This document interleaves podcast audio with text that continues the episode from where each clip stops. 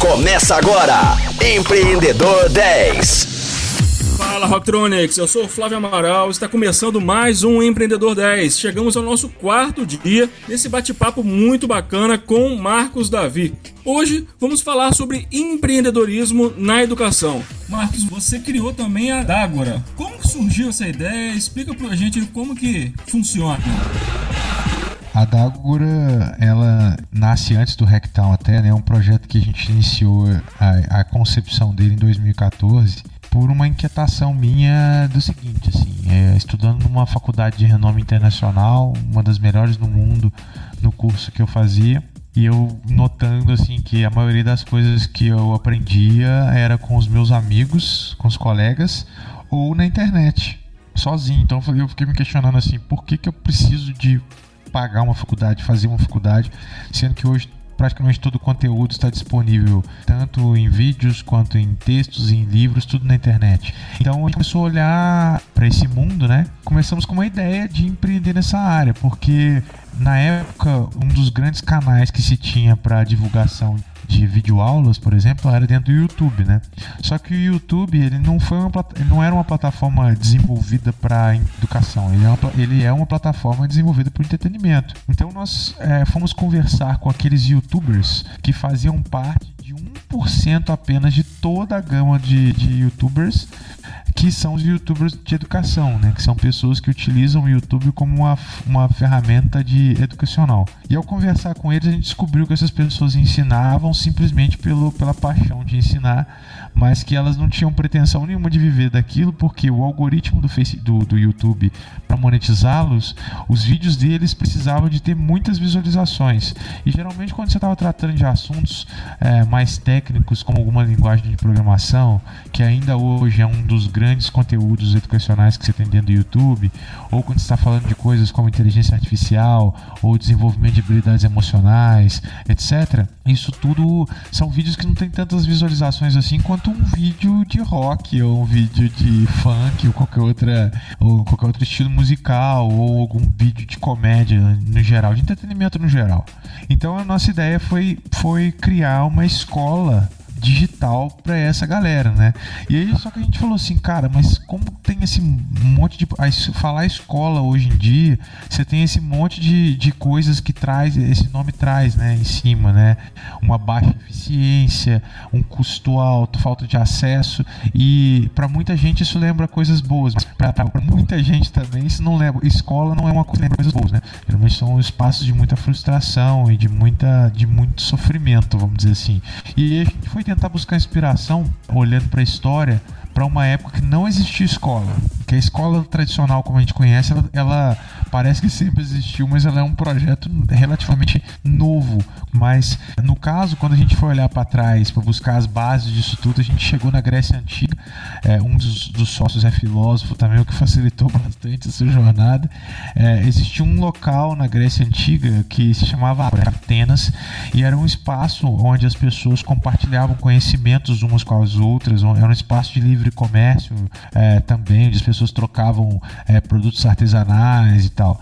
E a gente gostou muito da essência desse lugar, onde que eu ficava imaginando assim os filósofos lá, sei lá, Platão, Aristóteles, esses caras andando ali dentro, trocando ideias uns com os outros, compartilhando conhecimentos com discípulos e tal. E imagina que legal, né? As bases da democracia é, fundadas numa praça.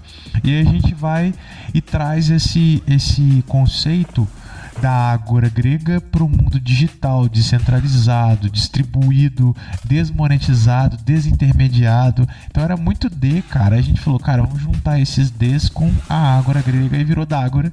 Esse nome engraçado, né? Tem gente que às vezes me chama na internet e fala assim: Ô, oh, minha mãe é chamada Ágora, minha namorada é chamada Ágora. Eu falei, eu, a gente brinca, né? Nome bonito, né? Que bom gosto que da sua família teve.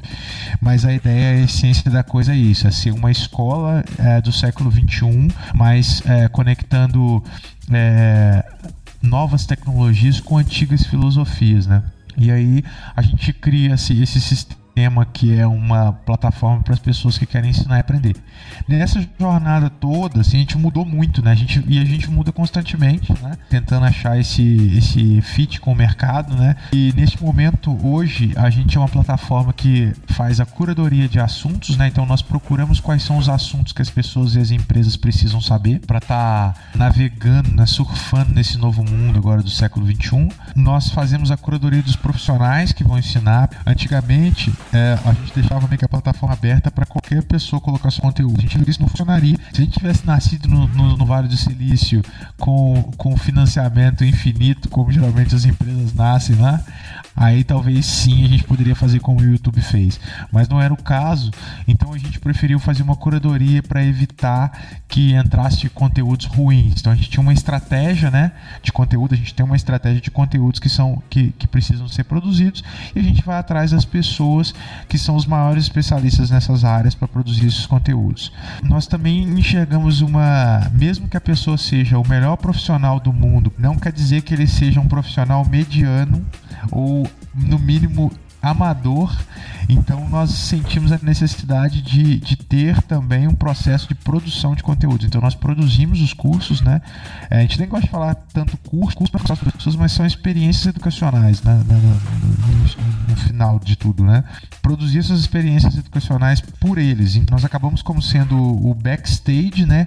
E esses professores ficam sendo os nossos rockstars. A gente gosta de falar assim, a gente é o, a estrutura e o professor vai lá só dar show. E a última coisa que a gente faz é vender esses conteúdos, né?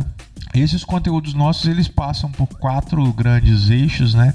Que é quando a gente fala de, de conteúdos tecnocientíficos, conteúdos que a gente chama de social, que é quando a gente trata das relações humanas, relações de trabalho, e também conteúdos da área emocional e também espiritual, né? Sem religião, mas somente conhecimento filosófico que essas doutrinas eh, religiosas podem trazer, né? Mas hoje nós estamos focados mais nos três primeiros, né? Na, na parte tecnocientífica, social e emocional. Então, ah, como proposta, a ideia era isso, né? É, é essa, né? De, tá, de, ser uma startup na área de educação e cultura, onde que a gente entrega conteúdos do século 21 para fazer com que as pessoas se transformem para elas para aí sim elas transformarem o mundo né? essa que é, que é a nossa filosofia ajudar as pessoas aí a fazer a transição dessa era de informação para a era do conhecimento é o que a gente acredita que está acontecendo já sabe quando você vê hoje durante a quarentena do covid você vê que o excesso de informação não necessariamente é aquilo que as pessoas precisam para poder causar uma transformação na sua vida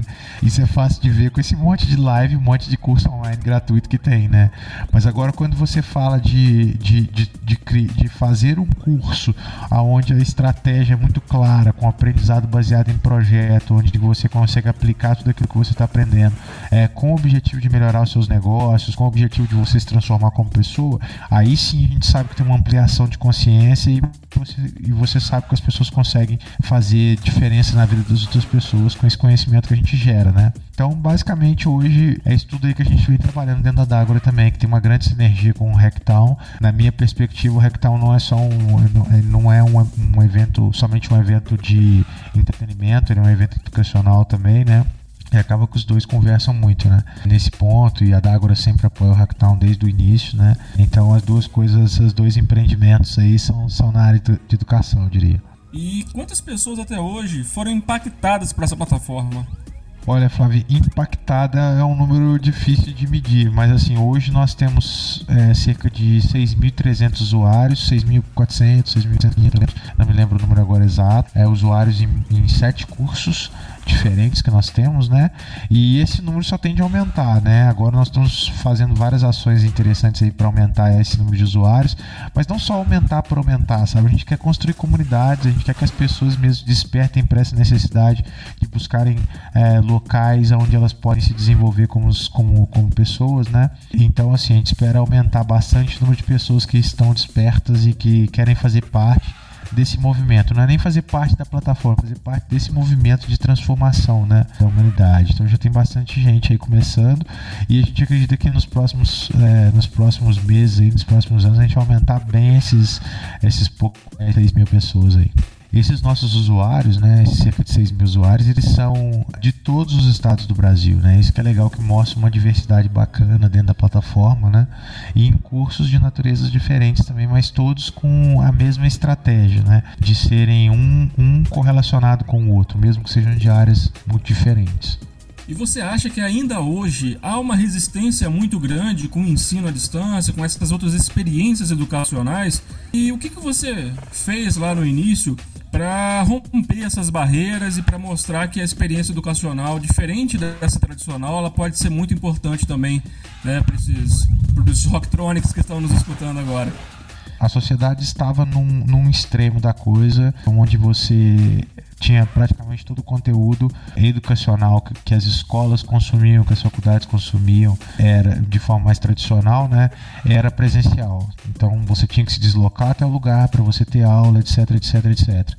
Por conta da pandemia, a gente foi para o outro oposto, onde tudo é online e tudo mais, e as pessoas não estavam acostumadas a fazer isso. Eles estavam acostumadas a ver vídeos e tudo mais, mas para entretenimento, mas não para fins educacionais. Então as pessoas estão começando a valorizar mais quando um curso é muito muito bem feito e tudo pensado com as melhores estratégias para que a pessoa, como por, por, exemplo, uma que a gente usa que é um microlearning, que as aulas não terem mais do que é, 18 minutos, entre outras coisas mais. Eu acho que as pessoas vão começar a valorizar mais esse tipo de coisa, né? Então tem bastante mudança que essa pandemia vai gerar nesse, nessa questão do EAD. Eu acho que eu acho que provar que o EAD é importante, eu acho que a gente não, eu não preciso mais de ficar falando sobre isso, não. Acho que as pessoas estão sentindo na pele o tanto que é importante, o tanto que elas podem aprender por si mesmas em casa.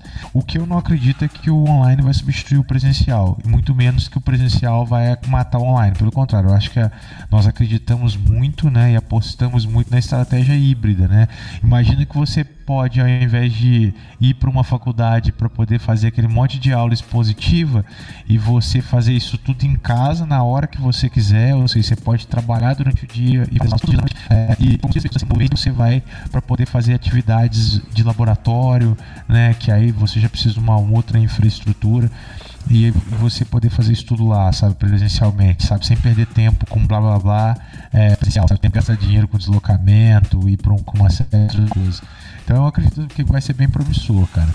Sobre a sua outra pergunta em relação a como que a gente fez para vencer as barreiras, cara, eu acho assim, olhando para trás, Steve Jobs que falava, né, que a gente só consegue ligar os pontos olhando para trás. Eu acredito, cara, que foi nós nos, nos, apegamos muito ao nosso propósito, né? É, sem um propósito, cara, muito claro na sua mente e um propósito que leva em consideração a sua razão de existir, ou a sua razão social, as coisas ficam muito frágeis. Porque, por exemplo, se as pessoas colocam como fator de o, o fator principal para elas quando elas abrem um negócio o dinheiro, se o dinheiro não vem, ela troca de negócio. Se o dinheiro não vem, se, se as pessoas não estão comprando, ela troca de negócio ou ela abandona aquele negócio. Mas quando você tem um propósito muito claro, que é embasado, que tem como, como finalidade ajudar a sociedade, por mais difícil que seja de você mostrar para as pessoas que aquilo que você está fazendo é para elas, eu acredito muito que você, independente se faltar grana, independente se você não tiver as pessoas que você precisa, qualquer recurso de qualquer natureza que você precisa, você não tiver, você se apega a esse propósito, né? E, e faz a coisa acontecer de qualquer forma, sabe? Então eu penso muito assim, eu acho que o que me fez continuar nessa caminhada aí, seja na Dágora, no Rectal e outros negócios que eu também acabo fazendo parte aqui por outros motivos, é sempre pensando sempre em coisas que têm um propósito muito claro para mim, né? E seja um propósito que seja louvável, sabe? Que eu vou poder olhar lá, olhar para trás para mim mesmo e falar assim, cara, que bacana que você fez isso lá atrás, que você lutou por isso conseguir é outra coisa, sabe? Conseguir, é, eu acredito muito que quem está bem intencionado com uma causa sempre consegue, mas essa parte de conseguir aquilo que você está almejando, ela é uma parte, ela é, uma, é um detalhe. Porque imagina o seguinte, se você está lutando para a transformação da educação e por conta de uma série de motivos você não conseguiu, quer dizer o seguinte: que bom que você lutou para fazer isso e coitado daqueles que não deixaram você fazer, sabe? Então eu acho que o, o, o, o mais importante é a gente estar tá focado num bom propósito, que é a única coisa que eu acredito que pode manter o empreendedor trabalhando 15 horas por dia, sem dinheiro, mas com sangue no olho de fazer a diferença na vida das outras pessoas, né? De ter essa boa, as boas intenções. Marcos, o nosso programa vai chegando ao fim e nós temos um encontro marcado aqui amanhã, nosso último dia, às 10 horas da manhã, com reprise para os nossos Rocktronics às 10 da noite. Até lá. Você ouviu Empreendedor 10, só aqui, Rocktronic, inovadora.